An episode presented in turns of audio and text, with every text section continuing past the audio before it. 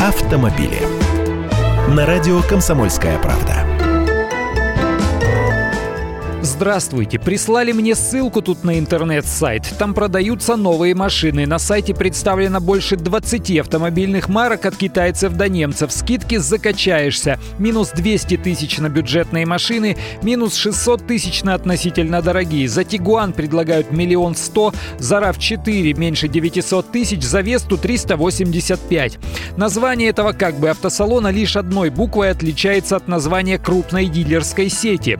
В адресе сайта тоже отличие от оригинала лишь в одну букву, то есть прикрываясь чужой репутацией, разводят доверчивых сограждан. Ежу, понятно, нет там таких машин, их и не может быть по таким ценам. Я даже звонить не стал, выяснять что-то, сто раз это проходили, снова мараться нет смысла.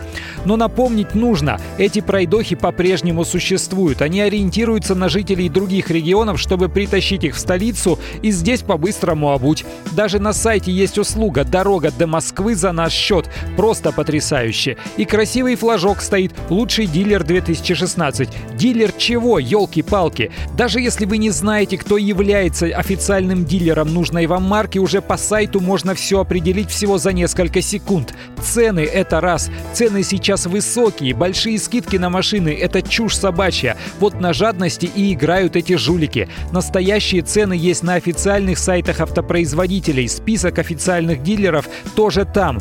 Скидки минус 25 или даже 50% – это всегда ложь. Дальше можно не смотреть, не звонить, не тратьте свое время. И не верьте, пожалуйста, в сказки о московской дешевизне. Автомобили.